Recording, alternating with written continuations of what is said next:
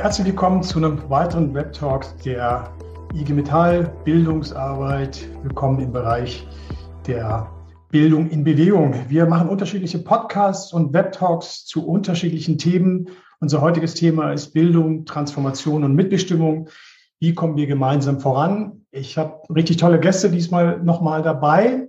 Wir werden gleich in die Diskussion gehen. Ich stelle unsere Gäste gleich vor und möchte aber jetzt schon allen, die hier teilnehmen bei dem Web Talk, in welchem Format auch immer, ob ihr uns über den Facebook-Stream seht oder auf YouTube oder über einen anderen Kanal oder LinkedIn drin seid. Wir würden uns auch gerne freuen, wenn wir euch mit einbinden könnten. Also wir wollen das später nochmal aufmachen und gemeinsam mit euch in Diskussion kommen, was ihr zu den Themen Bildung, Transformation, Mitbestimmung denkt, was euch beschäftigt und dann auch gucken, wie wir das gemeinsam beantworten können.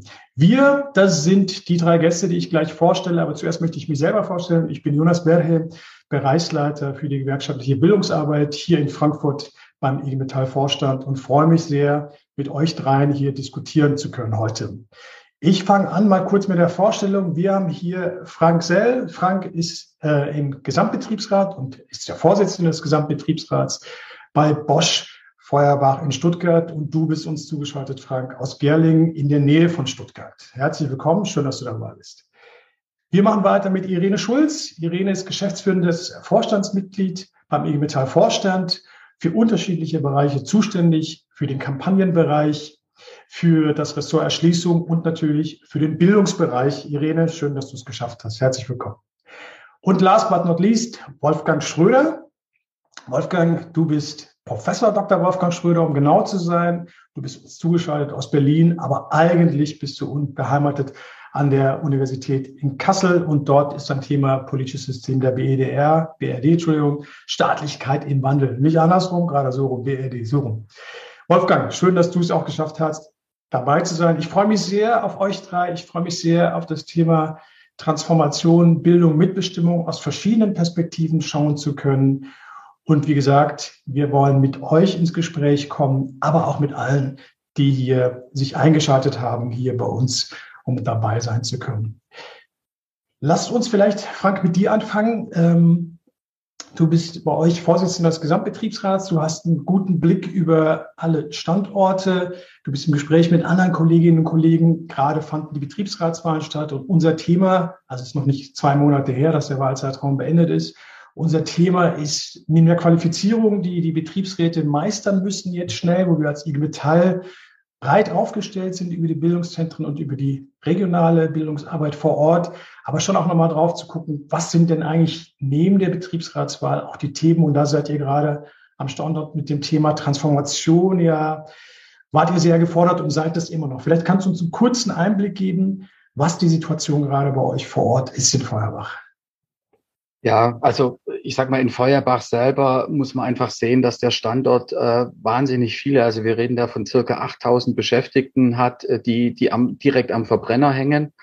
Ähm, und gerade jetzt mit den Beschlüssen oder ich sag mal wahrscheinlich auch mit den Beschlüssen, die dann so umgesetzt werden, haben wir da eine riesige Herausforderung, ich sag mal, für die 8000 Leute neue Aufgaben zu finden am Standort. Und ähnlich sieht es auch, ich sag mal, in anderen Standorten aus in Deutschland. Wir haben viele große Standorte, die sehr stark am Verbrenner hängen. Und damit sind natürlich die Herausforderungen gewaltig, da einen, einen Switch hinzukriegen. Ihr wart immer wieder in den Medien mit Bosch, aber auch mit Bosch Feuerbach. Ich habe jetzt gerade in der Recherche nochmal auch einen Artikel von letztem Jahr nochmal rausgekramt. In der Stuttgarter Zeitung wurdest du zitiert, dass äh, es natürlich um beides gehen muss, dass die Arbeitgeberseite und die Politik nicht einfach nur Orientierung geben kann, was sich verändern muss, sondern auch konkrete Unterstützungshilfe leisten muss, wenn sich bestimmte Prozesse verändern müssen. Schlagwort Transformation direkt vor Ort. Du hast es sozusagen gesagt, um was es geht bei dir. Wie meint, wie ist da die Stimmung gerade? Wie ist euer Miteinander? Mit dem Arbeitgeber meinst du jetzt, mhm. oder? Ja.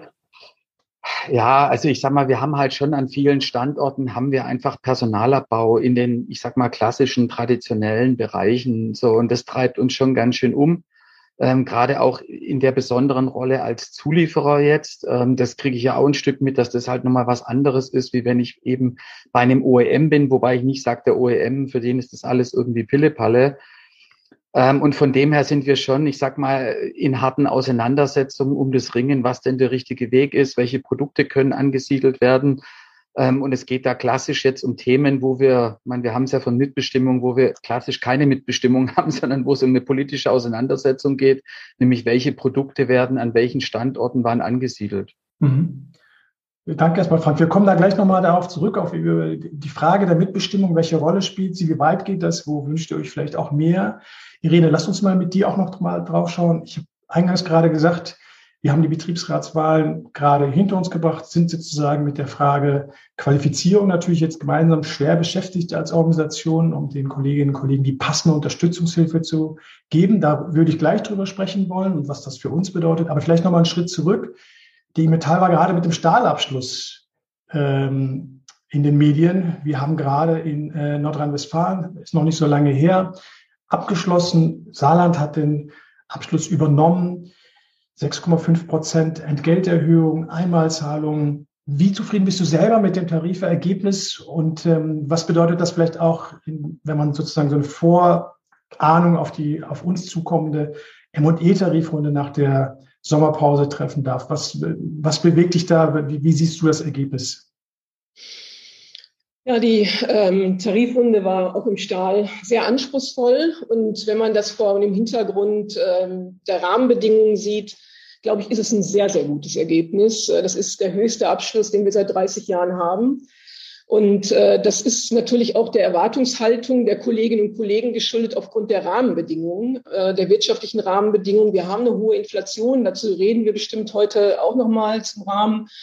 Und ähm, die Kolleginnen und Kollegen haben natürlich, also die Beschäftigten haben ordentlich mobilisiert. Das war kein Spaziergang, diese Tarifrunde und das gute Ergebnis weil wir erinnern uns vielleicht, äh, das, was gerade aktuell in der Diskussion ist. Heute ist ja konzertierte Aktion bei Olaf Scholz.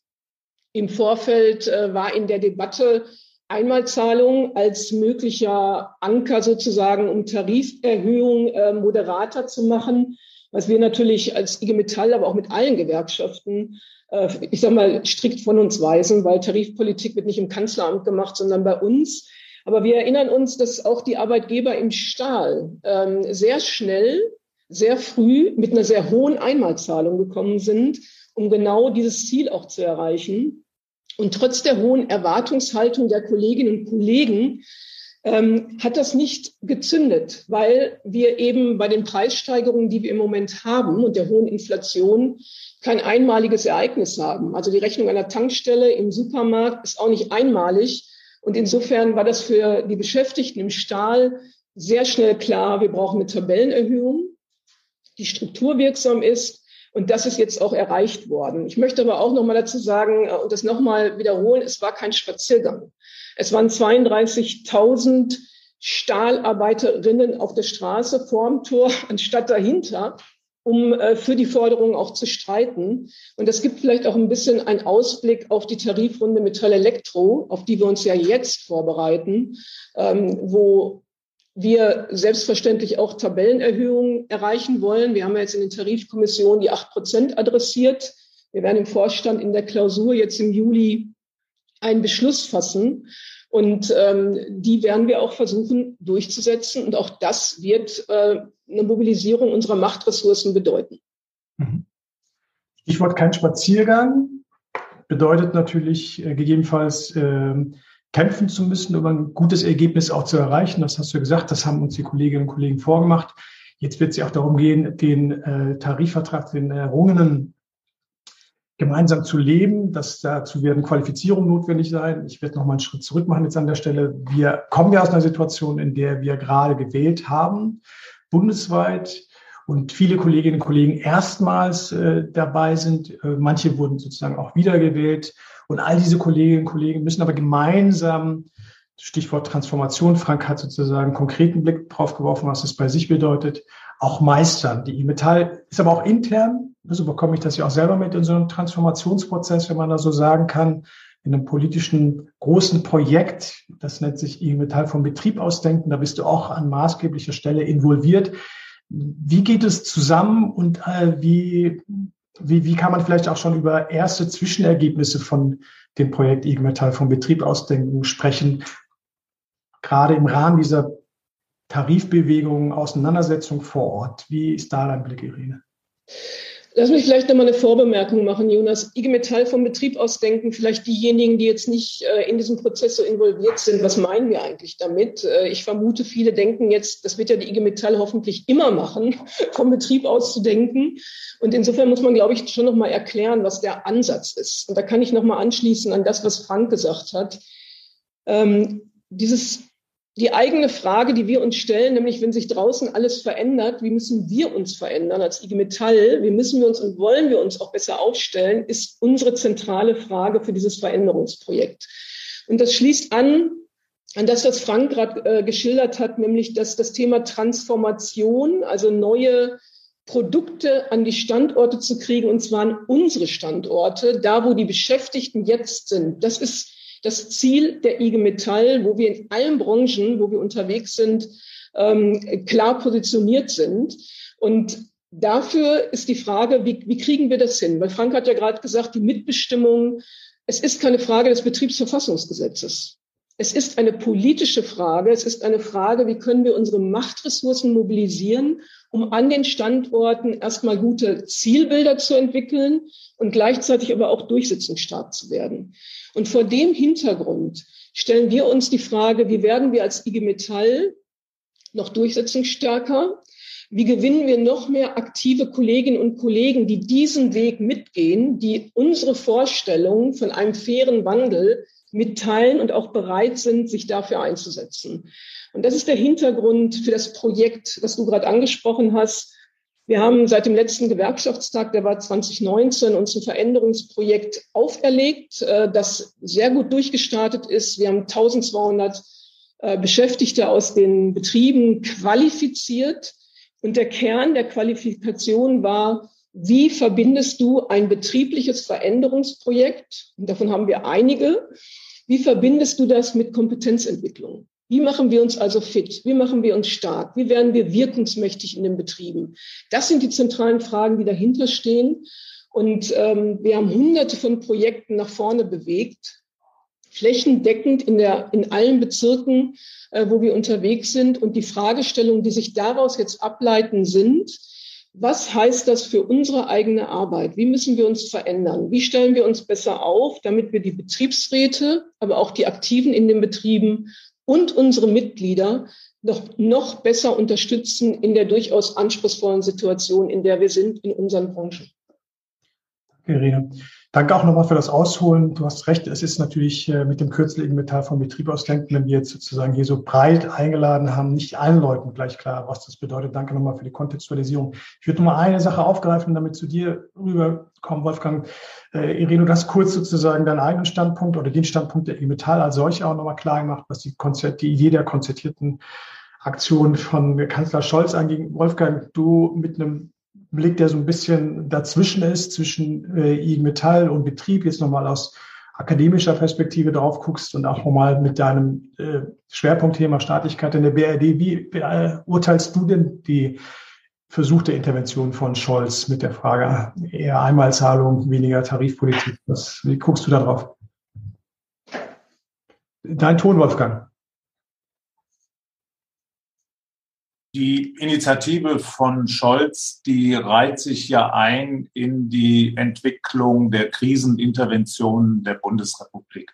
Wir hatten schon zweimal solche tripartistisch größer gesteckten Arrangements. Wir hatten das bei Karl Schiller 1967 beginnend bis 1977 und wir hatten das mit dem Bündnis für Arbeit von 1998 bis 2003. Das heißt, diese Republik ist ja dadurch geprägt, dass immer verhandelt wird und dass alle, die was zu sagen haben, in der Regel auch am Tisch sitzen. Und gleichzeitig gibt es eben Krisenszenarien, in denen das Ganze nochmal etwas überhöht wird. Und das äh, kann man erstmal so sehen, das ist für die Gewerkschaften erstmal eine Bedrohung, weil da seitens des Staates vor allen Dingen darauf gedrängt wird, dass Gewerkschaften sich in ihrem Verhalten, in ihrem Vorgehen an den staatlichen Vorgaben orientieren.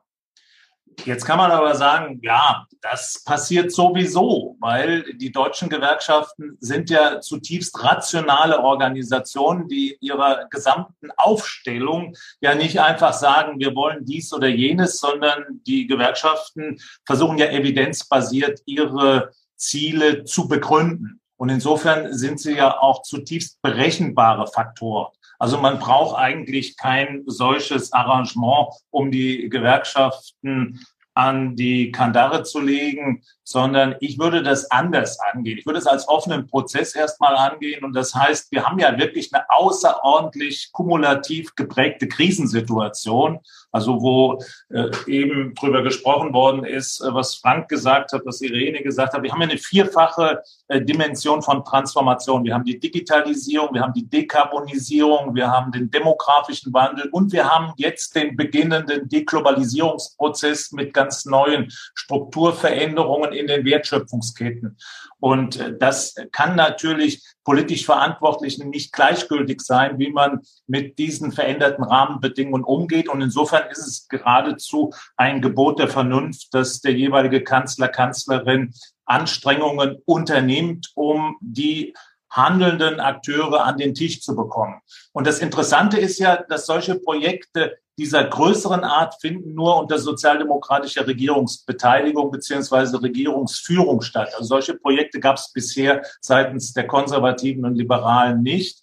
Und äh, zweitens ist ganz klar, dass äh, solche Projekte nur funktionieren können, wenn die Tarifautonomie gewahrt ist. Und deshalb muss man schauen, was kann man jetzt zusätzlich machen. Und zusätzlich ist eben klar, angesichts dieser Inflationsdaten, die ja einmalig für die Entwicklung der Bundesrepublik, da muss ich klar machen, als die konzertierte Aktion 1967 ins Leben gerufen wurde, gab es 1966 als Ausgangspunkt für diese konzertierte Aktion ein Inflationsniveau von vier Prozent. Und mhm. jetzt sind wir bei sieben, acht Prozent. Also eine Tarifpartei, die kann noch so kämpferisch sein, die kann noch so stark mobilisieren können. Die wird die Erwartungen der Beschäftigten und vor allen Dingen der Mitglieder, dass sie Inflationsniveau, dass sie Produktivitätswachstum und Umverteilungskomponente unter diesen Bedingungen reinholt, nicht einlösen können. Insofern ist man darauf angewiesen, dass andere Akteure auch einen Beitrag leisten. Und das ist natürlich die Sozialpolitik, die Steuerpolitik und möglicherweise ein drittes Entlastungspaket, was zielgenauer funktioniert. Und damit ist man schon mitten in der Debatte drin. Und die Scholzsche Einlassung mit der Einmalzahlung, das würde ich, würde ich nicht sehr hoch bewerten. Das ist klar, jeder legt seine Dinge auf den Tisch und das ist okay. Und das ist ja auch Gegenstand von Verhandlungen. Ich würde mal gerne einen kurzen Zwischenruf machen, Jonas, wenn du das bitte, bitte. ja, als Moderator. Weil ich, äh, ich stimme Wolfgang Schröder zu. Also es ist natürlich erstmal in so einer Situation, in der wir sind, richtig, dass die Sozialpartner auch mit der Politik in Gespräche eintreten. Das ist, glaube ich, äh, völlig unbestritten. Äh, das äh, macht nur Sinn.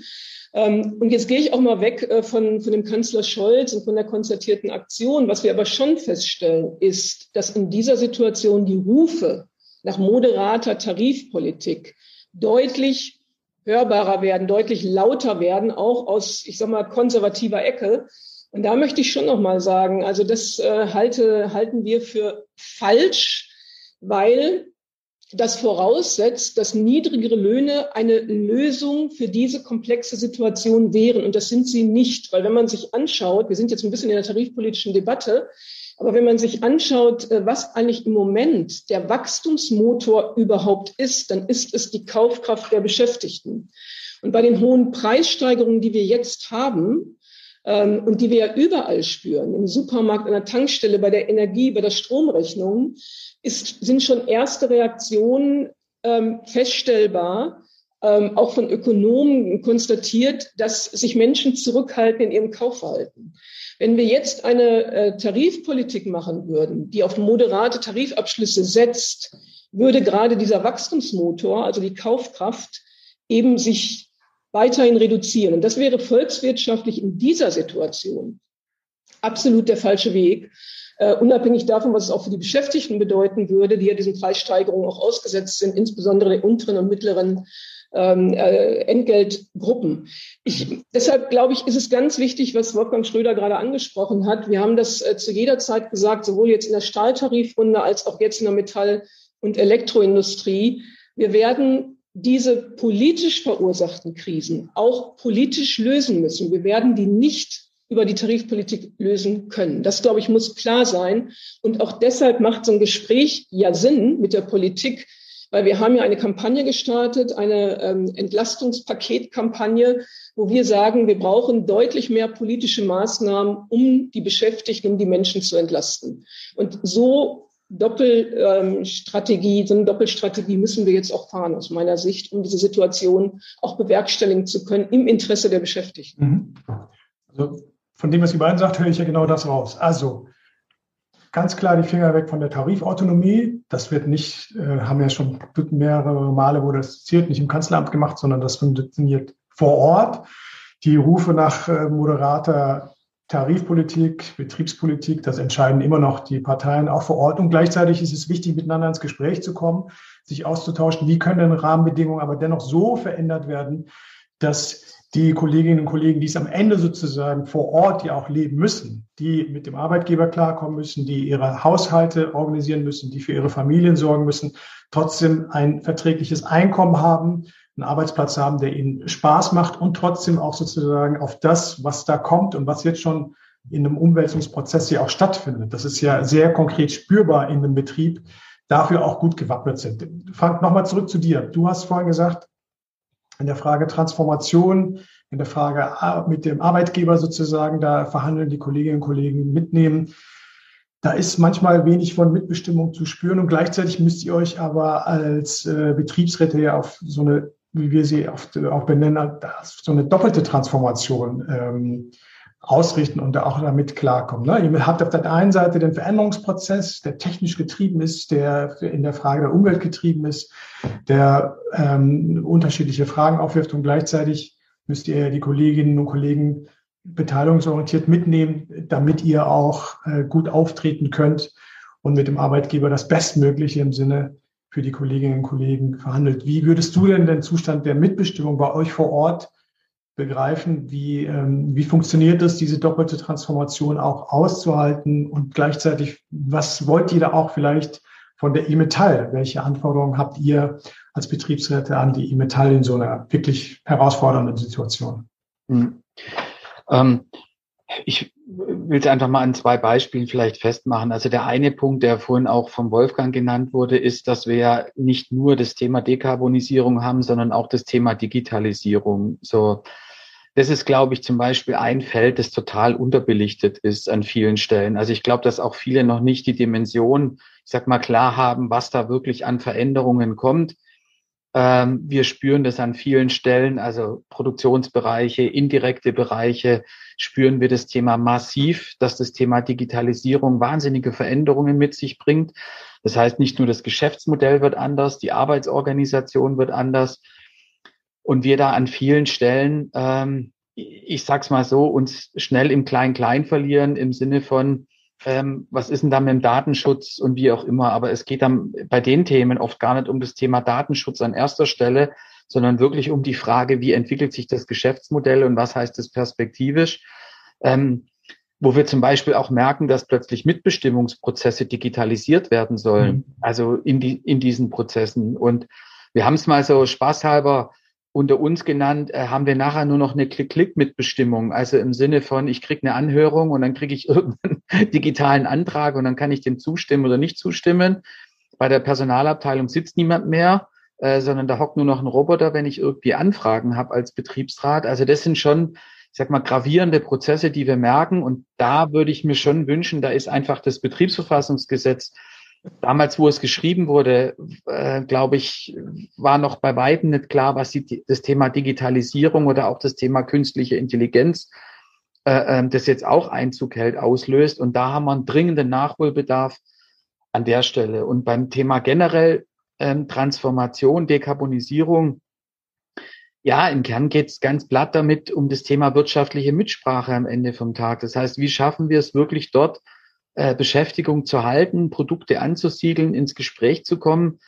Ähm, da geht es nicht darum, dass wir jetzt bessere Manager sind oder so. Das ist überhaupt nicht der Punkt. Aber nur der Bittsteller immer zu sein, äh, ist natürlich schwierig. Wir versuchen das einfach über politischen Druck, indem wir einfach auf die Straße gehen, Veranstaltungen machen. Äh, zum Beispiel haben wir nächste Woche in Feuerbach machen wir eine Sonderbetriebsversammlung mit dem ganzen Standort, gerade auch vor dem Hintergrund. Das sind natürlich die Instrumente, die wir haben und die greifen auch immer ein Stückchen. Aber ich sage mal, die Erfahrung ist schon, dass, also wir kriegen da auf jeden Fall nichts geschenkt, sondern wir müssen uns da jeden Millimeter hart erkämpfen. Das klingt nach einer großen Herausforderung. Ich drücke euch jetzt schon mal die Daumen für die ähm, Betriebsversammlung, für die Sonderbetriebsversammlung, Frank.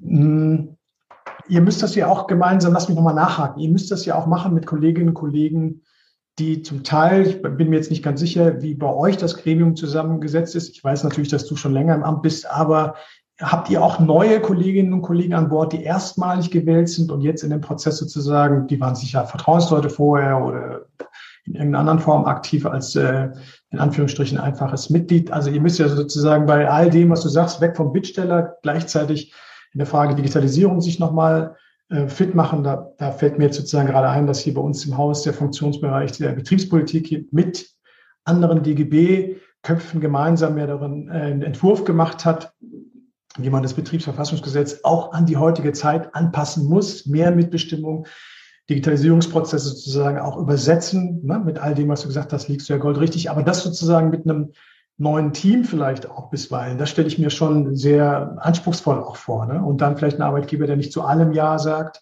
Wie bekommt ihr so einen Teamprozess vielleicht auch nochmal hin, um diese, diese Herausforderung ähm, im Team zu begegnen? Oder ist es vielleicht bei euch gar nicht die Herausforderung, weil alle äh, sozusagen sowieso schon vorher im Amt waren und da schon längst qualifiziert sind und so weiter?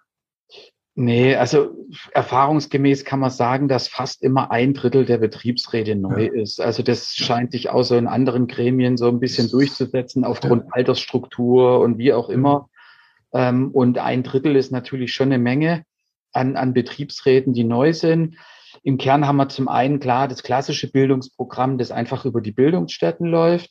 Ein zweiten Punkt, den wir jetzt ganz neu aufgegriffen haben, wo wir jetzt mal einen Pilot versuchen, ist, ähm, wir kommen sehr stark aus der Standortsicht heraus von den einzelnen Betriebsräten. Und gerade weil der Bosch auch so ein Gemischtwarenladen ist, fehlt oft so ein bisschen der übergeordnete Blick auch für uns Betriebsräte. Und wir haben jetzt mal ganz gezielt vom Gesamtbetriebsrat bieten wir jetzt mal ein Seminar an für neu gewählte und erstmals wiedergewählte Betriebsräte, um denen mal die, die Arbeitnehmervertreterstruktur im Konzern näher zu bringen. Wer ist eigentlich das Europäische Komitee? In der Regel hast du als Anfänger wenig mit zu tun.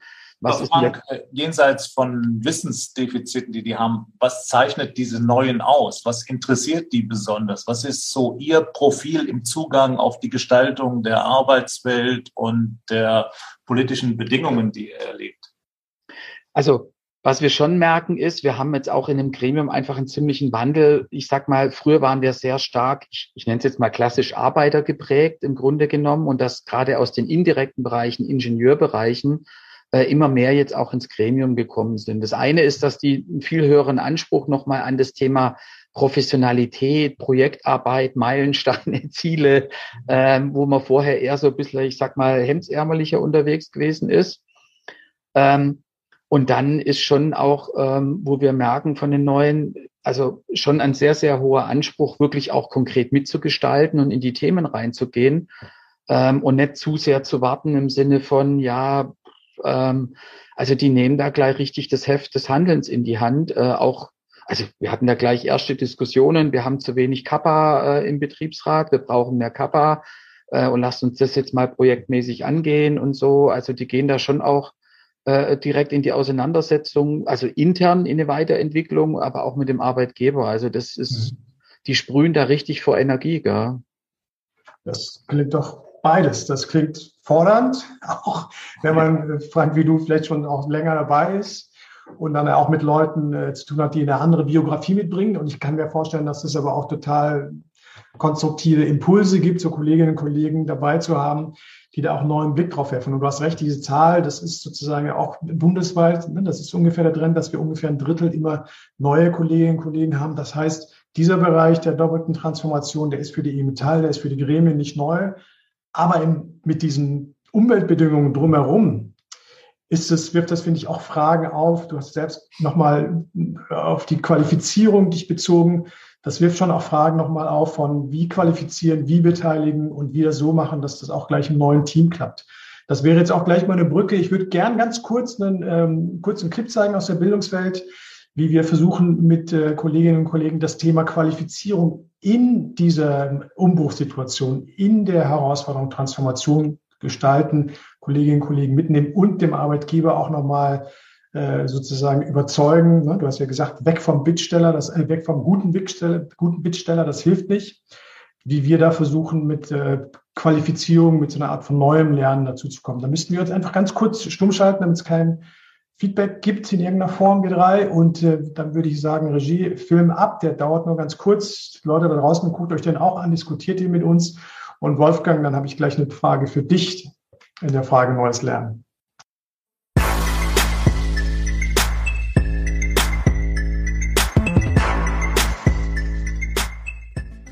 Ihr seid die neu gewählten Betriebsräte und im ersten Moment ist man wahrscheinlich einfach ein bisschen überfordert. Ich finde, als Betriebsrat hat man ein wahnsinnig wichtiges Amt. Es gibt das Betriebsverfassungsgesetz. Ihr habt vielleicht einen Tarifvertrag bei euch in der Firma und da hilft dir die IG Metall einfach das auch zu nutzen.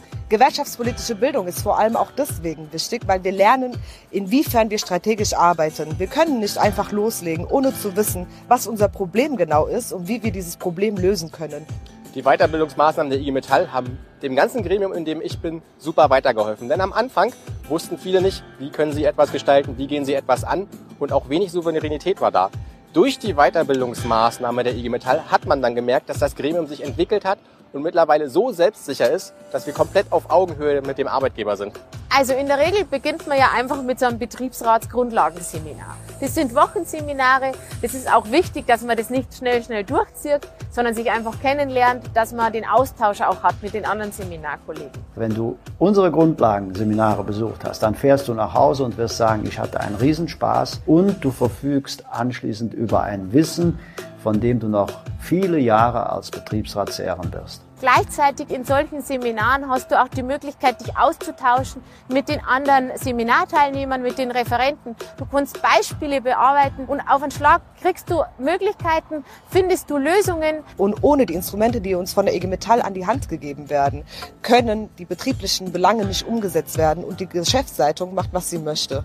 Wir erlernen, wie wir diese Demokratie im Betrieb auch umsetzen können und wie wir ein starkes Gremium sind. Wenn du dir dann sicher bist, dass du das Handwerk beherrschst, kannst du dich spezialisieren, zum Beispiel auf deine Talente, sei es Arbeitssicherheit, sei es entgeltthematisch. Du bist vielleicht rhetorisch begabt und möchtest verhandlungssicherer werden oder du möchtest dich in Arbeitsrecht weiterbilden. Die erlernte Theorie in den IG Metall Seminaren kann gut umgesetzt werden durch die Zusammenarbeit mit den Geschäftsstellen. Zum Beispiel, wenn es ums Thema Entgelt, Arbeitsrecht, Arbeits- und Gesundheitsschutz geht. Wenn das das ist, was unser Betriebsratsgremium gerade braucht, kann man das regional abstimmen und ein Seminar auf uns anpassen. Bei den ganzen Argumenten, die wir dir jetzt geliefert haben, spricht alles dafür, die Weiterbildungsmaßnahme bei der IG Metall durchzuführen. Weil nur wir können die Zukunft verändern. Ein gut ausgebildetes Gremium verschiebt die Machtverhältnisse, stärkt die Mitbestimmung und bietet uns allen ein besseres und sicheres Arbeitsleben.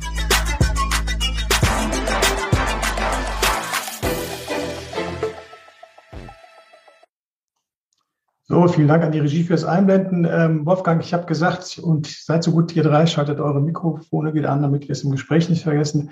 Wolfgang, ich hatte gesagt, ich habe eine Frage an dich, die ist total harmlos, aber wir machen genau damit weiter. Eingangs hatte ich ja angekündigt, dass wir die Kolleginnen und Kollegen, die Menschen, die da draußen zuschauen, auch einbinden wollen. Jetzt sind über den Chat auch äh, ein paar Fragen bei uns angekommen. Wir würden die jetzt gleich mitnehmen wollen äh, hier in, in unserer Austauschrunde, weil wir jetzt von der Transformation der Transformation begegnen mit vernünftigen, passgenauen Lernformaten. Auch nochmal schauen wollen, wie kann dieses neue Lernen gemeinsam eigentlich aussehen, damit man Teamarbeit, konkrete Aufstellungen, Irene hat von der Entwicklung von Zielbildern gesprochen, wie wir da sozusagen uns gut aufstellen können. Aber Frank, Wolfgang, zuerst an dich die Frage, die anderen beiden sind da ein bisschen näher dran. Wie wirkt der Film auf dich, für jemanden, der da jetzt vielleicht nicht jeden Tag im Bildungszentrum ist und äh, BR1-Seminare gibt oder an welchen teilnimmt?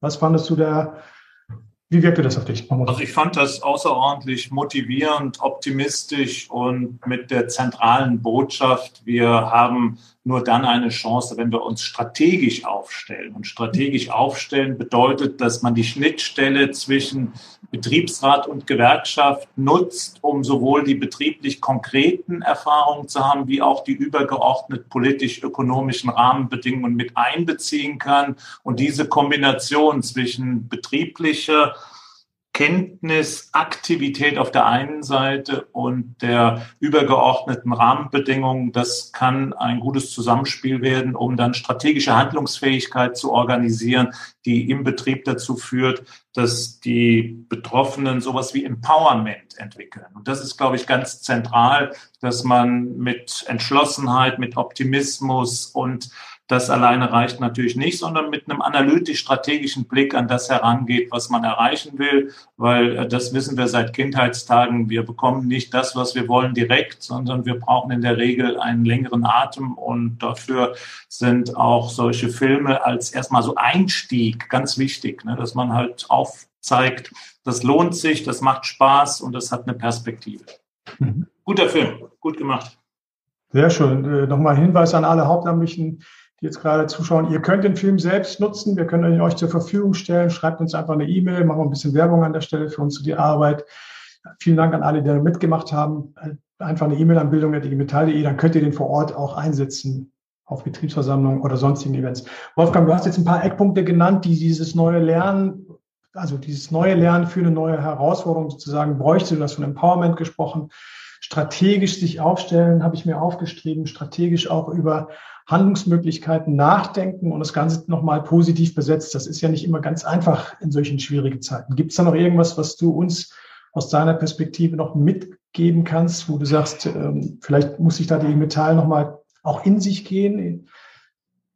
Naja, wir haben äh, gerade eine Studie gemacht für das Bundesarbeitsministerium im Kontext äh, Zukunft der Digitalisierung und was heißt das für die Sozialpartnerschaft? Und wir haben 60 Studien ausgewertet, in denen Sozialpartnerschaft, Gewerkschaften, Arbeitgeber vorkommen. Und die zentrale Botschaft der Studien lautet, es gibt einen verstärkten Bedarf der Betriebsräte nach externer Unterstützung durch die Gewerkschaften bei der Aneignung von Strategiefähigkeit, bei der Aneignung des Themas Qualifizierung, Weiterbildung im Kontext der Transformationen, die in den Betrieben stattfinden.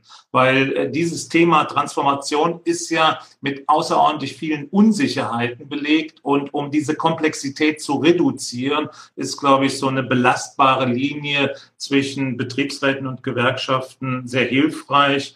Und das fällt natürlich auch nicht einfach vom Baum, ne, sondern da muss man auch probieren. Da wird man manche Dinge machen, die sich nachher als wenig perspektivreich herausstellen und andere, die eher funktionieren. Und da muss man, glaube ich, auch den Mut haben, unterschiedliche Dinge auszuprobieren und am Ende sich dann entscheiden für die Dinge, die belastbar sind, die auch den Nerv treffen und die den Leuten helfen. Ja. Danke, Wolfgang. Ähm, ich würde kurz in den Chat gucken und äh, die Fragen nochmal ganz kurz vorlesen. Manchmal ist es sehr konkret. Eine Frage direkt an dich, Irene. Wir haben aber auch ein, zwei Fragen, die ein bisschen offener sind. Und äh, ich muss mich jetzt schon im Vorfeld entschuldigen. Wir können nicht jede Frage mit reinnehmen. Unsere Zeit ist begrenzt, aber wir haben jetzt versucht, ein bisschen thematisch zu sortieren und zu gucken, was ist vielleicht vom Wortlaut unterschiedlich, aber was geht in die gleiche Richtung.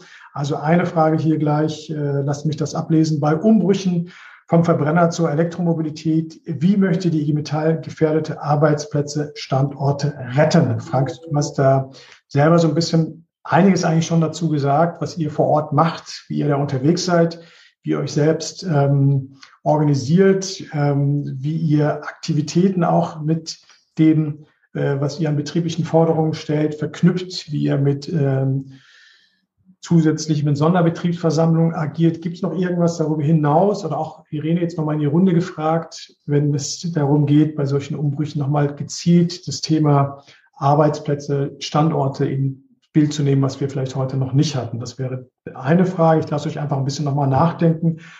Äh, eine Frage, direkt an dich ging, Irene. Ähm, hier wird dir zugesprochen. Ne? Hier heißt es, ähm, zu Recht hast du festgestellt, wir müssen gute Zielbilder entwickeln. Das geht nicht am grünen Tisch, sondern nur mit den Beschäftigten im Betrieb. Dazu müssen wir Wege finden, wie wir die Voraussetzungen dafür, eine Kultur der Innovation schaffen.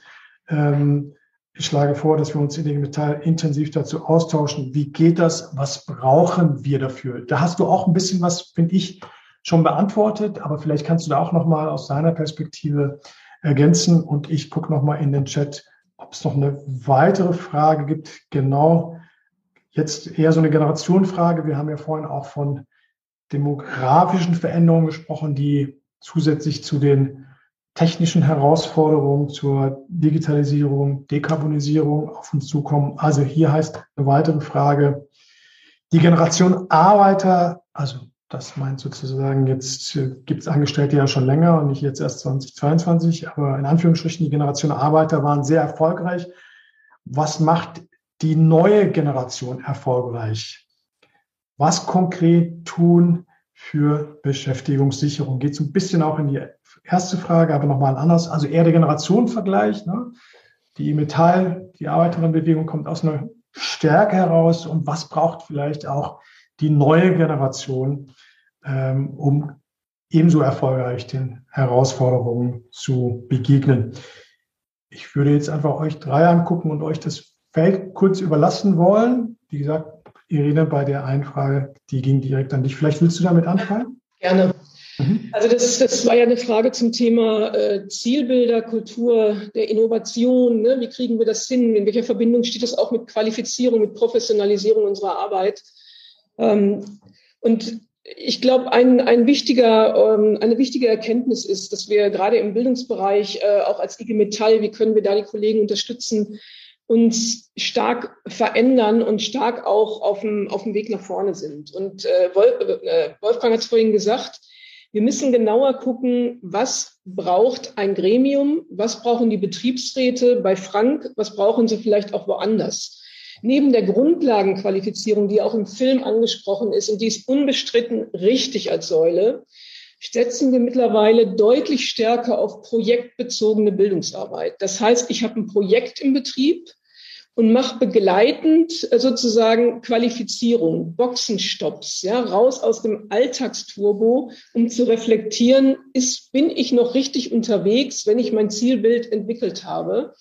Ähm, oder müssen wir was korrigieren? Müssen wir uns anders aufstellen? Wie beteiligen wir die Beschäftigten? Sind wir da richtig unterwegs? Da haben wir jetzt sehr gute Erfahrungen gemacht äh, mit den Zukunftsreihen. Die heißen nicht umsonst Zukunftsreihen, die wir mit den 1200 Teilnehmenden gemacht haben bundesweit und setzen da aber auch an Reihen an, die auch Frank beschrieben hat, nämlich zu gucken, wie kriegen wir Vernetzung hin, wie kriegen wir auch sowas wie Methodenkompetenz, Empowerment, und auch sowas wie Fehlerkultur. Ja, zu gucken, wo müssen wir umsteuern? Wo läuft es nicht so, wie wir es uns vielleicht vorgenommen haben? Weil die Anforderungen in den Betrieben sind in der Tat hoch und sie sind hochdynamisch. Und deshalb äh, ist so eine Vorratsbildung, hat, äh, ist begrenzt wirkungsmächtig, sondern wir brauchen Qualifizierung permanent, begleitend mit den Projekten, die wir uns in den Betrieben vornehmen. Und äh, dazu haben wir das Know-how, dazu haben wir äh, einen Trainerpool aufgebaut und äh, haben gute Beispiele und entwickeln uns auch selber äh, im Bereich Bildung immer weiter mit Formaten, mit Angeboten, mit passgenauen äh, Schwerpunktseminaren auch, die wir machen. Das kann digital sein, das kann hybrid sein. Äh, da sind wir wirklich sehr flexibel und schauen genauer hin, was ist anschlussfähig an die Herausforderungen, die im Betrieb, im Unternehmen ist. Und ich glaube, das ist der richtige Weg, um möglichst schnell auch die Kolleginnen und Kollegen zu unterstützen und ähm, ähm, ja, zu unterstützen, auch in dem, was sie vorhaben. Und ein, ein Stichwort wurde ja auch genannt, äh, Innovation, Kultur. Eine gute Nachricht ist doch da, wo Mitbestimmung ist. Sind die Betriebe, sind die Unternehmen innovativer? Wolfgang, dazu gibt es verschiedene Studien, die das auch belegen. Und das heißt, die beste Voraussetzung, um eine Kultur der Innovation zu entwickeln, um auf Geschäftsmodelle Einfluss zu nehmen, ist das Thema Mitbestimmung. Und das ist, wenn ich das noch abschließend sagen darf, hat im Grunde zwei Herausforderungen. Das eine ist, ich möchte es ausdrücklich unterstützen, was Frank gesagt hat. Wir brauchen mehr und eine zeitgemäße Mitbestimmung. Also es kann nicht sein, dass wir, dass wir Arbeit 4.0 organisieren sollen, aber Mitbestimmung 0.0 in dem Zusammenhang zugestanden bekommen. Und es sind die strategischen Fragen, ähm, wo wir Mitbestimmung brauchen. Wenn Personalbemessung, Personalentwicklung, Qualifizierung, das geht schon in die andere Frage, nämlich wo setzen wir denn eigentlich an als IG Metall, die Schlüsselfragen sind für die Perspektive der Beschäftigten, dann brauchen wir da andere Mitbestimmungsrechte, als wir sie jetzt haben. Und die Frage, die sich dann anschließt, ist, wenn wir die Mitbestimmungsrechte haben, wir haben sie noch nicht übrigens, sondern das ist der Entwurf vom DGB, den wir eingebracht haben und an die Politik auch adressieren. Wenn wir sie haben, ist die Frage, wie setzen wir sie um in den Betrieben? Wie machen, wie machen wir uns fit? Wie entwickeln wir aus den Betriebsratsgremien schlagkräftige Teams? Und beides muss man zusammendenken. Danke, Irene. Zu der Frage ähm, Standortsicherung, gefährdete Arbeitsplätze, Umbrüche, Verbrenner, Elektromobilität, können wir da noch was ergänzen zu dem, was wir schon gesagt haben und auch zu dem, was vorhin schon gefallen ist? Würde ich da was anfangen? Also vielleicht, Frank, ich weiß nicht, ob du noch, das Entscheidende ist das, was Frank gesagt hat, nämlich, dass wir uns einmischen und zwar relativ frühzeitig, sehr frühzeitig in Geschäftsmodelle, in Perspektiven, in Zukunftsoptionen. Und wir haben ja eine Befragung von Unternehmen oder von Betriebsräten gemacht, äh, die ist jetzt zwei, drei Jahre her, wo das Ergebnis war, 50 Prozent des Managements hat keine Strategie, wohin sich das Unternehmen oder der Standort entwickeln soll. Und da sind natürlich bei uns alle Alarmglocken am Läuten, weil das heißt, dass wir als Mitbestimmungsakteure, als IG Metall da natürlich reingehen und frühzeitig äh, uns einmischen und gegebenenfalls, auch wenn es darauf ankommt, Machtressourcen mobilisieren, weil die Perspektive der Beschäftigten und der Standorte im Mittelpunkt steht. Und das ist, glaube ich, ein, ein, ganz entscheidender Punkt. Und da ist wieder das Thema Qualifizierung, Personalbemessung ein ganz entscheidende, äh, entscheidender Schlüssel, um relativ frühzeitig auch mit den Beschäftigten, die es die jetzt arbeiten, sie auch perspektivisch auf Jobs zu qualifizieren, die in der Zukunft eine Rolle spielen. Ich möchte mal ein Beispiel nennen äh, aus einem OEM an dieser Stelle. Ähm, da war klar, es werden viele Jobs im Softwarebereich entstehen und da wurde gefragt in die Belegschaft hinein vom Arbeitgeber, wer hat eine Softwarequalifikation, wer hat eine Ausbildung. Da war die Ausbeute relativ gering. Und dann hat der Betriebsrat gesagt, stell doch die Frage mal anders. Stell doch die Frage mal, wer ist Software oder Social Media affin? Und da waren gleich deutlich mehr Beschäftigte, die gesagt haben, hey, ich kann mir da was vorstellen. Und ich glaube, wir müssen auch ein bisschen anders denken, um die Beschäftigten an der Stelle auch mitzunehmen, mitzuermutigen, ähm, auch sich weiterzuentwickeln. Ich glaube, da gibt es gute Beispiele in den Betrieben, in den Unternehmen, oft von Betriebsräten initiiert, und ich glaube, darum geht es, äh, frühzeitig hier anzusetzen. Mhm. Dankeschön von euch beiden. Gibt es da noch Ergänzungen?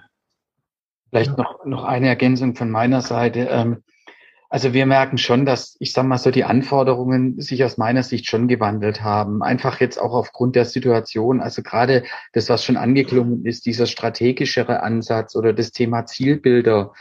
Also im Kern haben wir uns an vielen Standorten noch nie, ich sag mal, in dem Sinn um Zielbilder kümmern müssen. Wie sieht's denn 2030 aus? Weil irgendwie Wachstum, Wachstum, Wachstum da gewesen ist. Ähm, so, und jetzt kommen wir plötzlich in so komplett neue Felder rein, mit denen wir uns nie beschäftigt haben. Und andersrum, der Arbeitgeber uns auch immer schon gewusst hat, wie er uns mit dem Hier und Heute beschäftigt. Ähm, also im Sinne von klein, klein und ähm, jetzt kümmern wir uns mal um das.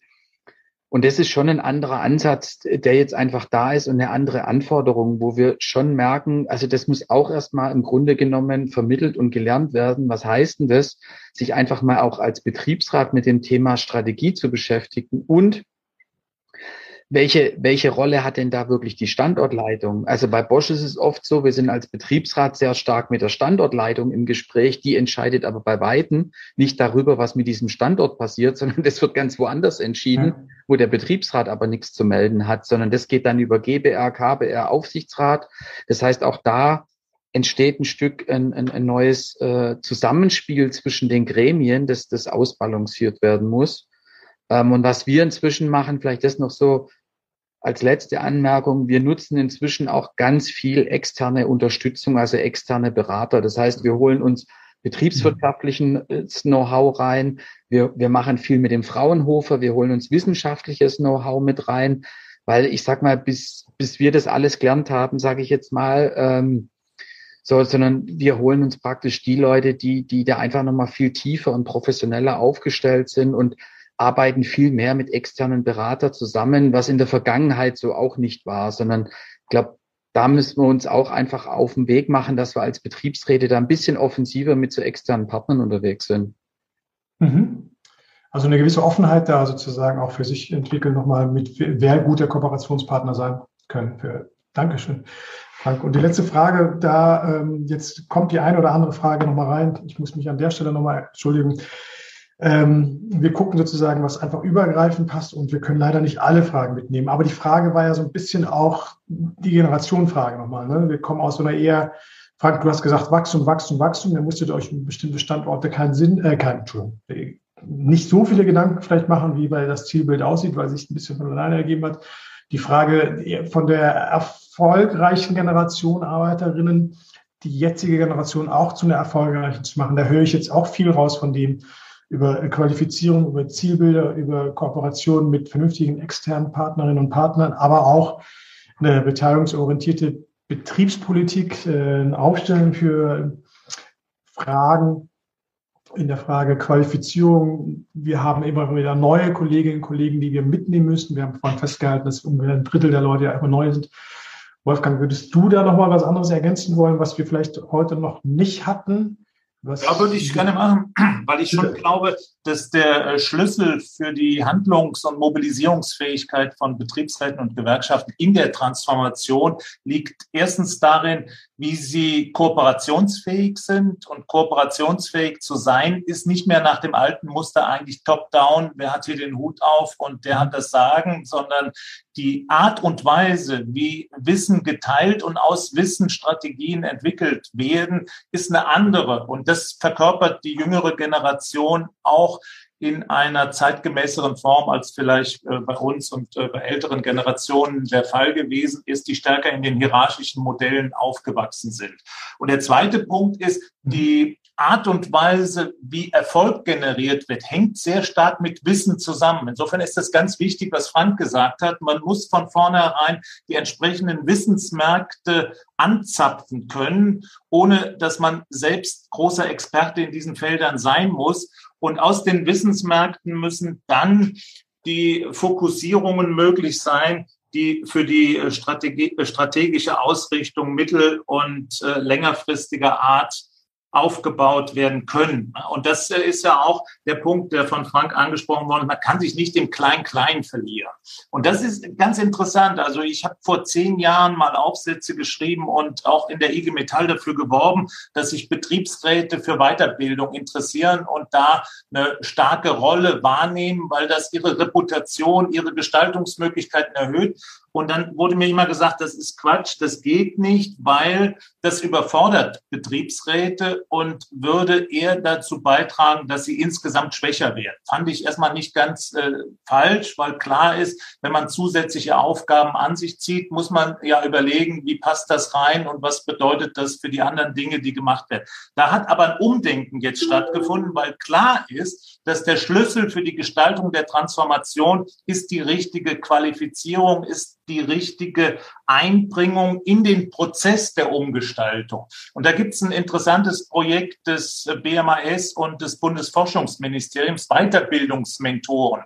Und da ist die IG Metall ja voll drin und macht das. Und das ist, glaube ich, so ein Projekt, wo man natürlich schauen muss, wie man das ausgestaltet. Aber das könnte auch nochmal eine interessante Verbindung sein, Vertrauensleute, Betriebsräte, Gewerkschaft mit einer klaren Kompetenzzuschreibung, mit einer Aufwertung der Aktivitäten und der Handlungskorridore, die Betriebsräte und Gewerkschaften im Betrieb darstellen können. Und da natürlich die Beschäftigten nicht mehr automatisch Gewerkschaftsmitglieder sind, sondern sehr genau gucken, bringen die mir was, können die mir helfen, haben die eine Idee davon, wie es weitergeht, sind das, glaube ich, Arenen, die man in Zukunft stärker nutzen, die man eigenständig ausbauen muss. Und äh, dabei muss man natürlich schon sehen, das passt nicht so unbedingt in das bisherige Gewerkschaftsmodell von Hierarchie und Top-Down, weil das sind andere Wissensmärkte, das sind andere Zuteilungen von Einflusschancen, und das setzt auch nochmal, und das ist, glaube ich, eine wichtige Debatte, die man im Kontext von Transformation führen muss. Was ist Vertrauen und wie wird Vertrauen mhm. generiert, um in diesem arbeitsteiligen Prozess dann erfolgreich sein zu können? Aber der Schlüsselbegriff für mich ist Strategie. Und bei diesem Schlüsselbegriff der Strategie muss man in agileren Dimensionen denken und in der Neukonstituierung dessen, was Vertrauen ist und was dann ja am Ende in Solidarität münden muss. Also, mhm. Danke, Wolfgang. Da war richtig viel dabei. Demokratisierung von Wissen, äh, nochmal unsere hierarchischen Gewerkschaftsstrukturen. Das trifft ja jetzt nicht nur auf die IG Metall zu, sondern auch äh, zum Teil auf die, auf die Betriebe auch. in den Betrieben. Bitte? Auf die, die Betriebe, Betriebe auch, aber auch auf andere Gewerkschaften, genau. Und zum Teil war das ja unsere Stärke in der Vergangenheit, schnell auf den Knopf zu drücken und zu sagen, so, ich meine, auch das musste erarbeitet werden. Kolleginnen und Kollegen mussten auch gefunden werden mussten äh, sozusagen Mut finden, sich organisieren und so weiter, aber unter veränderten Rahmenbedingungen und vielleicht mit anderen Kolleginnen und Kollegen, wo sich die betriebliche Struktur ändert, die Beschäftigtenstrukturen sich ändern und die Herausforderungen andere sind. Da müssen wir, glaube ich, tatsächlich sehr, sehr genau gucken, welche Kompetenzen die Leute haben und die Kolleginnen und Kollegen, auch wenn sie nicht Spitzenfunktionäre sind oder noch nicht den Weg zur Gewerkschaft gefunden haben, haben unterschiedlichste Kompetenzen, die wir, Irene, das ist ja ein schönes Beispiel, anders fragen, anders auf die Kolleginnen und Kollegen zugehen, vielleicht nicht erst warten, bis sie die Ochsentour Mitgliedschaft, Vertrauensmann, Betriebsrat, Betriebsratsvorsitzender, sondern einfach nochmal offen reinfragen in die Belegschaft, wer will denn, wer hat denn Lust? Und ich glaube, da gibt es ganz, ganz viele Leute, die wir noch nicht entdeckt haben, die grundsätzlich Lust haben, ihren Beitrag auch zu leisten dass sich die Bedingungen an ihrem Arbeitsplatz bessern, verändern und vor allem auch langfristig fair ähm, abgesichert werden und sie auch einen Beitrag leisten können. Ne? Das äh, kann ich mir sehr gut vorstellen. Und mit dieser Frage, das Ganze sozusagen mit einem Strategieprozess zu verknüpfen, das strategisch im Großen wie im Kleinen zu machen, da kann ich mir schon vorstellen, dass das ein attraktives Projekt ist für Kolleginnen und Kollegen, die vielleicht heute noch nicht organisiert sind, aber auch schon wissen, ohne ihren Beitrag wird es nicht gehen. Sich einfach nur darauf zu verlassen, dass man ein paar Leute, die es gut meinen und die das auch intensiv wollen, als Vertrauensleute, als Betriebsräte gewählt hat, um das wegzudelegieren, das ist ein Modell, glaube ich, der Vergangenheit. Da muss man sich auch selber einbringen wollen. Und unsere Aufgabe als Spitzenfunktionäre, als Hauptamtliche, als Kolleginnen und Kollegen, die solche Prozesse akademisch begleiten, ist, glaube ich, darauf hinzuweisen, wie das gehen kann und dann das gemeinsam zu machen. Ich würde gern von euch nochmal, also ähm, einen in der letzten Runde machen wollen. Unsere Zeit ist schon ein bisschen vorangeschritten. Die Tarifrunde haben eingangs angefangen, haben kurz auf das Ergebnis Stahl geguckt mit den Herausforderungen. Und jetzt ähm, bei Irene ist das, ich glaube bei Frank auch, ich habe das auch nochmal gesagt, dass wir uns ähm, mit der Orientierung, die muss ja natürlich von unserem Vorstand äh, kommen, nochmal fragen, was wollen wir eigentlich fordern für die Tarifrunde M&E, in die wir in der Herbstphase relativ schnell auch reingehen. Ganz kurz eine Einschätzung mit all dem, was wir gehört haben. Wie gelingt uns eine erfolgreiche Tarifrunde in der Metall- und Elektroindustrie, die auf der einen Seite berücksichtigt, dass die Rahmenbedingungen für Inflation ähm, äh, Ukraine-Krieg, steigende Energiepreise und so weiter, dass die schwierig sind, aber wir gleichzeitig auch ein gutes Ergebnis natürlich nach Hause fahren wollen. Wie kann das gemeinsam gelingen? Ganz kurzer Blick, Wolfgang, wollen wir diesmal mit dir kurz anfangen und dann Nee, fang mit den anderen mal an. Ich will Gut. Du willst das Schlusswort haben, ja? Also ich stelle es euch einfach offen. Wer anfangen will, wer, wer anfangen will, fängt an. Die Frage lautete für alle gleich. Also wie gelingt uns das ernst zu nehmen, dass die Rahmenbedingungen schwierig sind, aber auch ein gutes Ziel, ein gutes Ergebnis nach Hause zu bringen mit den Kolleginnen und Kollegen. Frank, willst du oder soll ich? Ich kann ja mal loslegen. Also ich denke, auf der einen Seite ist meine Erfahrung, dass ich sag mal, die Beschäftigten uns noch nie im Stich gelassen haben, egal in welcher Auseinandersetzung wir gewesen sind. Und ich glaube, auch alle ganz genau wissen, ich sag mal, auf der einen Seite, wie schwierig die Situation ist, gleichzeitig aber der hohe Erwartungsdruck da ist. Und ähm, ich sag mal, was wir glaube ich schon machen müssen, ist an der einen oder anderen Stelle ein bisschen konfliktärer die Tarifrunde anzugehen. Also wenn ich höre, dass unser Verbandschef von Südwestmetall äh, schon seinen Mitgliedern sagt, äh, wenn die Forderung zu hoch wird, empfehle ich euch auszutreten. Ähm, also das ist ja schon ein bisschen Hanebüchen, was die da untereinander treiben, die Arbeitgeber. Und ich habe den Eindruck, dass es bei vielen Beschäftigten einfach auch ein Stück jetzt in der Tarifrunde um mehr geht, wie nur um die Tarifrunde, sondern einfach, ich sag mal, dass, dass so viel Ärger und Frust auch teilweise in den Mannschaften da ist, sei es über die Transformation, sei es über die Auswirkungen und, und, und. Ähm, von dem her wäre das, glaube ich, ein Punkt zu sagen, okay, wir müssen da einfach ein bisschen stärker auch an der einen oder anderen Stelle in die Auseinandersetzung gehen, wohlwissend, dass im Büro alle im Homeoffice sitzen und das auch eine Herausforderung wird, ich sag mal, die vom Homeoffice dann wirklich vors Tor zu kriegen ähm, und nicht nur irgendwelche digitalen Formate, weil am Ende vom Tag zählt schon der Gang auf die Straße und nicht der Gang vom Bildschirm. Ja, ich kann mich äh, direkt anschließen. Also diese Tarifrunde wird erfolgreich, wenn wir, glaube ich, äh, das fortsetzen, wie wir sie auch begonnen haben, nämlich mit einer großen Beteiligungswelle, die wir sozusagen gleich mit den inhaltlichen Forderungsdebatten verbunden haben. Wir haben äh, eine aktivierende Befragung jetzt gemacht von Beschäftigten parallel zu unserer inhaltlichen Forderungsdebatte, an der sich mehr als 200.000 äh, Beschäftigte aus der Metallelektroindustrie beteiligt haben. Und vielleicht auch ein interessantes Ergebnis. Davon sind 50.000, die nicht Mitglied in der IG Metall sind und trotzdem gesagt haben, wie sie die Situation in ihrem Betrieb empfinden und äh, dass sie auch mitmachen möchten, wenn es sozusagen um Entgelt auch für Sie als Beschäftigte geht. Und das ist erstmal eine gute Botschaft und so werden wir auch weitermachen mit einer starken Beteiligungs- ähm, und zwar ernsthaften Beteiligungskampagne ähm, bei der Tarifrunde. Und ich glaube, das ist die Voraussetzung, um das zu erreichen, was Frank gesagt hat, dass wir auch in der Lage sind, ähm, wenn es starke Gegenbewegung der Arbeitgeber gibt, und die wird es geben, davon gehen wir aus, dass wir auch mobilisierungsfähig sind, weil die Forderung ist noch nicht das Ergebnis. Das weiß jeder, der Ahnung von Tarifrunden hat. Und für das Ergebnis, äh, was möglichst gut sein soll, werden wir äh, mobilisieren müssen. Und da laden wir natürlich herzlich zu ein, dass da alle mitmachen, unsere Mitglieder, aber eben auch Beschäftigte, die noch nicht Mitglied sind, äh, damit wir am Ende für alle auch ein gutes Ergebnis erreichen. Ich glaube, dann kriegen wir das auch hin, ähm, weil die Situation, sich jetzt auch zu solidarisieren, die ist aus meiner Sicht gegeben. Und deshalb heißt auch das Motto unserer Tarifrunde, Solidarität gewinnt. Wolfgang. Ja, kann ich alles äh, so teilen. Vielleicht äh, drei Punkte von, von meiner Seite nochmal. Also ich glaube, dass die ganzen Transformationen ja nur gelingen werden im Sinne eines wirklich innovativen Prozesses, wenn sie sozial sind. Das heißt also, wenn die Leute den Eindruck haben, sie werden hier nicht abgehängt, sie werden fair behandelt und die Ergebnisse im Sinne der Verteilungsgerechtigkeit sind auch fair. Insofern ist das wichtig, was äh, Irene eben auch schon sehr deutlich herausgestellt hat, dass man hier bei diesem Tarifergebnis ein gutes Ergebnis hat, was auch deutlich macht, dass die Verteilungsgerechtigkeit da nicht unter die Räder kommt. Der zweite Punkt ist die Tarifautonomie. Die macht mir auch sehr viel Gedanken, weil wir sind ja mittlerweile, wenn man mal vergleicht, die konzertierte Aktion 1967, da war der Tarifabdeckungsgrad bei fast 80 Prozent. Jetzt sind wir beim Tarifabdeckungsgrad, der so bei 45, 46 Prozent liegt. Das heißt, die Arbeitgeber haben sich aus der Tarifautonomie verabschiedet zu einem größeren Teil, vor allen Dingen die kleinen und mittleren Unternehmen.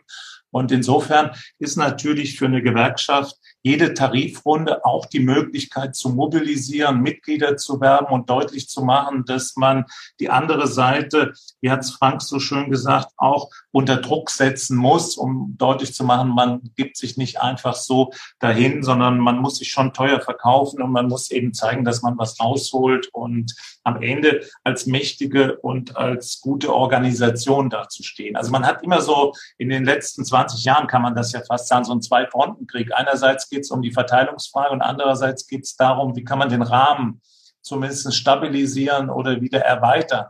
Weil wenn der Rahmen nicht erweitert wird, dann wird natürlich auch die Rolle von Gewerkschaften als repräsentative Organisation, die mitsprechen kann über das Schicksal der Nation, wird geschmälert. Also insofern ist das, glaube ich, auch nochmal für euch eine Motivation, jetzt nicht nur die Verteilungsgerechtigkeit als als Nummer zu sehen, sondern auch über Beteiligung und über eine, ein gutes Ergebnis äh, Leute zu motivieren, da Mitglied zu werden und damit auch die nächste Runde in ein gutes Fahrwasser zu bringen. Aber die Arbeitgeber machen einem natürlich da schon wirklich Gedanken, weil die auf der einen Seite danach rufen, wir brauchen Stabilität, wir brauchen Planungssicherheit, wir brauchen positive Rahmenbedingungen und sie selbst unterlassen keine Chance, um genau diese Perspektiven zu destabilisieren. Und ich denke, da äh, ist, schließt sich schon der Kreis, weil das sind Themen, die auch in diese konzertierte Aktion gehören genau wie dieser Rahmen beschaffen ist, wie er stärker stabilisiert werden kann. Und insofern könnte man sich ja auch vorstellen, dass am Ende, wenn die Dinge gut laufen, sowohl sowohl die Tarifautonomie gestärkt werden würde, wie auch eine zeitgemäße Modernisierung des Betriebsverfassungsgesetzes mit einem starken Initiativrecht der Betriebsrätinnen und Betriebsräte und viele andere Dinge zumindest Gegenstand von Verhandlungen und damit auch auf die Agenda gesetzt werden.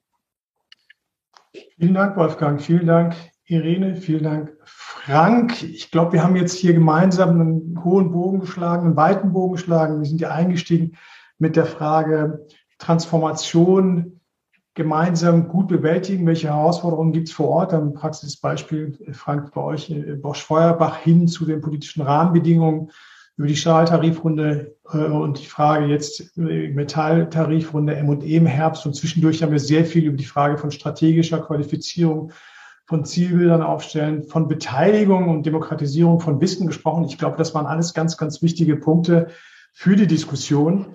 Ich bekomme hier aus dem Chat gespiegelt, möchte ich mich auch bedanken. Wir haben ein bisschen mehr als 100 Leute gehabt, die bei dem guten Wetter online dabei waren und wissen auch aus den Erfahrungen der vergangenen Web-Talks, das ein Vielfaches mehr, sich das nochmal im Nachgang, nach Feierabend, nach der Schicht, später nochmal auf Facebook, wie auch immer, nochmal anschauen werden. Und äh, bekomme ich hier gespiegelt über unsere Kollegen, die im Chat auch mit äh, ähm, sozusagen da drauf ein Auge drauf hatten, dass es eine intensive, konstruktive Diskurs da drin auch gibt äh, über die Zukunft der Mitbestimmung. Also dass wir mit unserer Diskussion hier parallel nochmal eine virtuelle auch im Chat hatten. Möchte mich auch dafür bedanken, dass das ein kollektiver, ein kollegialer, konstruktiver Austausch ist, den wir sozusagen jetzt gerade ein bisschen parallel gemacht haben, weil dieses virtuelle Format hilft es uns zwischen Gerling, Frankfurt und Berlin miteinander zu reden, aber jetzt nicht jede Stimme da mal reinzunehmen. Umso schöner, dass es dann auch im Chat dazu kommt. Wir werden sicher nicht zum letzten Mal dieses Thema Transformation als großes Thema, was wir dann mit Qualifizierungsfragen, mit Bildungsfragen, mit politischen Auseinandersetzungen, die wir gemeinsam kämpfen, ähm, diskutieren werden. Das wird uns ja noch mal eine ganze Weile begleiten. An dieser Stelle aber ein großes Dankeschön, Frank, an dich, Irene an dich und Wolfgang an dich und natürlich aber auch bei allen, die dabei waren. Vor allem bei zwei Kollegen, die uns jetzt im Hintergrund ein bisschen unsichtbar geholfen haben.